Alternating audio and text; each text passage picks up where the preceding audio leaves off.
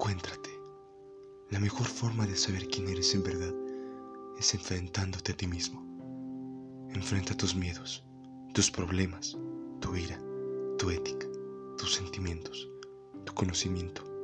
Deja de basarte en la vida de otros.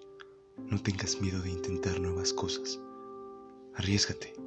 Si fracasas entonces, levántate y vuelve a comenzar las veces que sean necesarias. Nunca dejes de intentarlo, por favor.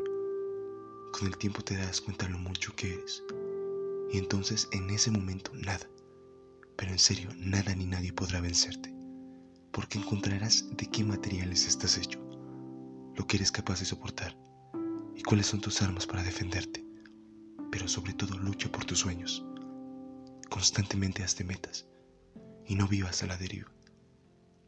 Sin duda encontrarás tu valor y tu propósito en esta vida.